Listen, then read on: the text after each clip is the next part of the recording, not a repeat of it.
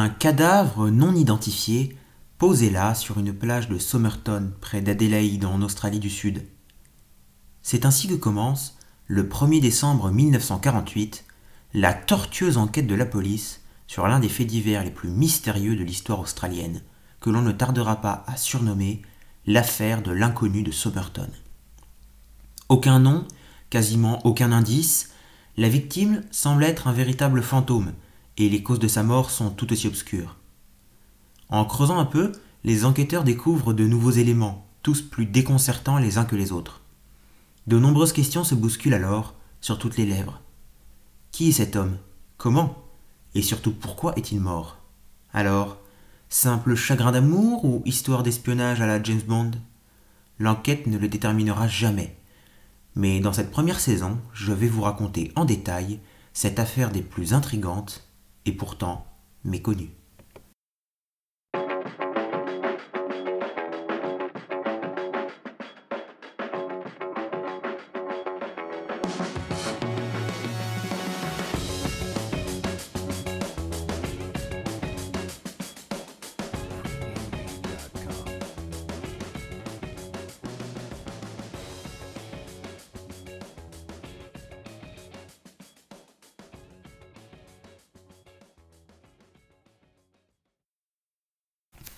Vous écoutez la première saison de votre podcast À l'heure du crime, l'affaire Tamanchud. Épisode 1 Qui est l'inconnu de Somerton? Tout commence un matin de décembre 1948.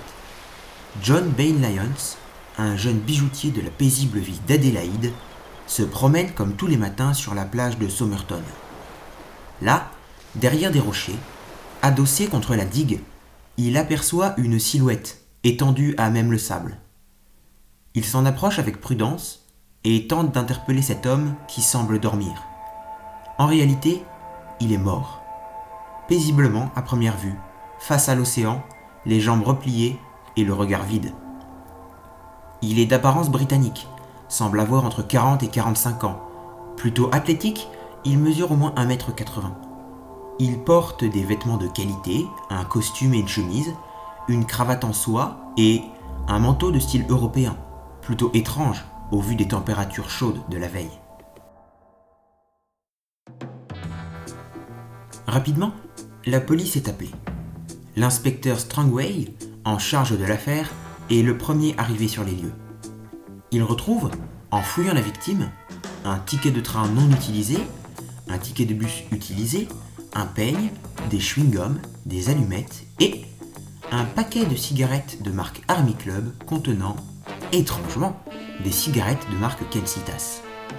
Toutes les étiquettes des vêtements, sur lesquels figurait peut-être un nom, avaient été retirées. Et bien sûr, il n'y avait aucun papier d'identité. Bref, le meurtrier, s'il y en avait un, semblait s'être appliqué à effacer toutes les traces.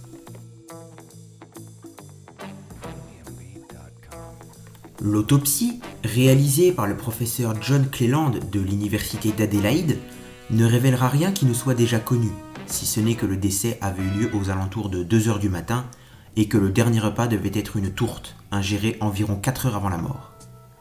En ce qui concerne la cause de la mort, Tony Elliott, fils de l'employé de pompe funèbre qui s'est occupé du cadavre et passionné de l'affaire, explique dans ce reportage diffusé sur la ABC le pathologiste du service médico-légal, le docteur Dwyer, a trouvé que certains des organes étaient gorgés de sang et que la mort avait certainement été provoquée par un arrêt cardiaque. Mais qu'est-ce qui avait provoqué cet arrêt cardiaque? C'est la question à laquelle Dwyer ne pouvait pas répondre. Quelque temps plus tard, le docteur Dwyer en question remettra un rapport dans lequel il explique que la victime pourrait bien avoir été empoisonnée, probablement par un cardiotonique pouvant entraîner l'arrêt cardiaque en quelques secondes. Le poison, donc. C'est ce qu'affirmeront la plupart des enquêteurs. La victime avait été empoisonnée. Par qui On ne le sait pas.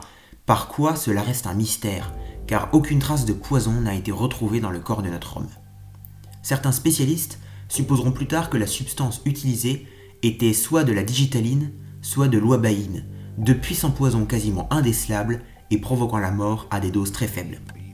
Cela impliquerait donc que l'assassin et disposait de connaissances complexes en matière de toxicologie.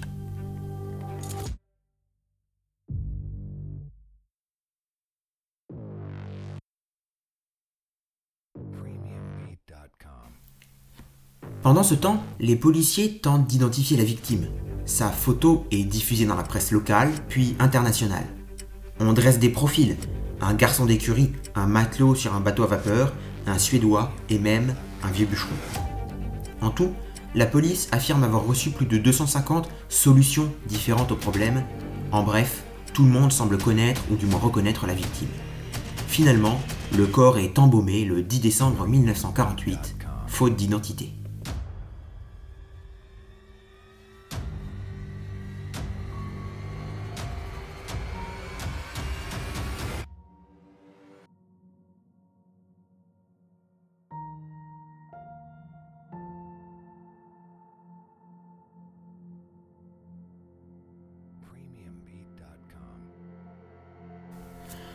Alors que l'enquête est à l'arrêt, elle connaît un nouveau rebondissement lorsque, le 14 janvier 1949, le personnel de la gare d'Adélaïde informe la police qu'ils ont retrouvé une mallette marron qui avait été enregistrée au vestiaire de la gare le 30 novembre 1948, soit la veille du meurtre, et qui n'avait pas été récupérée depuis.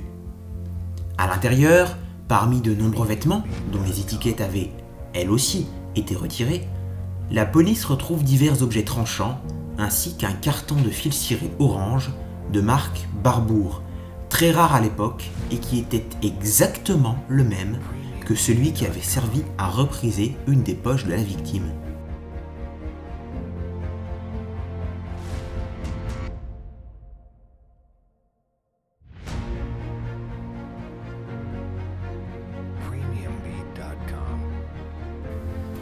Les enquêteurs parviennent alors à dresser une chronologie des événements. D'après le registre de la gare, l'homme serait arrivé, peut-être par train de nuit, depuis Melbourne, Sydney ou Port-Augusta. Il se serait ensuite rasé et lavé dans les bains publics, avant de revenir à la gare pour acheter un ticket pour le train de 10h50. Ticket que l'on retrouvera finalement non utilisé sur lui. Il aurait ensuite enregistré sa mallette au vestiaire avant de prendre le bus pour Somerton. À partir de midi, les enquêteurs perdent sa trace. Avait-il rendez-vous avec son meurtrier? On ne le sait pas. Ce n'est qu'à 19h que des témoins affirment l'avoir aperçu sur la plage, comme l'explique le détective Gary Feltus dans ce reportage diffusé sur ABC.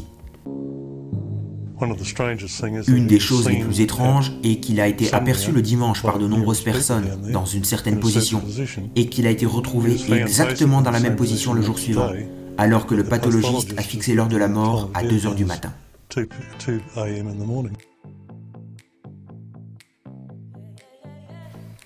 Alors, la personne aperçue par les témoins était-elle vraiment la victime, ou bien un simple ivrogne? Si l'identité de l'homme de Somerton reste un mystère, l'affaire n'en est que plus intrigante, et elle commence à attiser la curiosité de services d'enquête tels que le FBI ou Scotland Yard.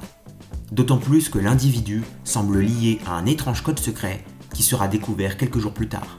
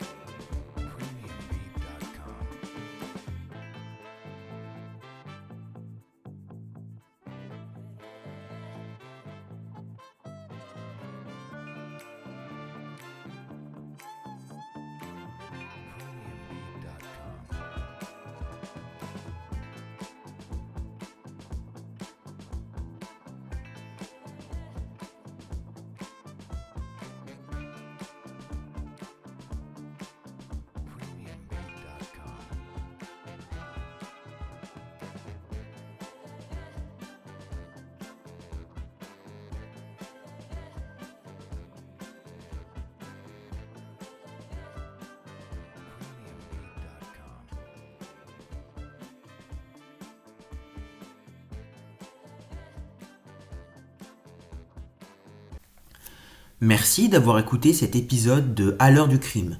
Dans le prochain épisode, je vous raconterai comment les enquêteurs ont découvert un mystérieux message crypté qui pourrait peut-être détenir la clé de l'affaire.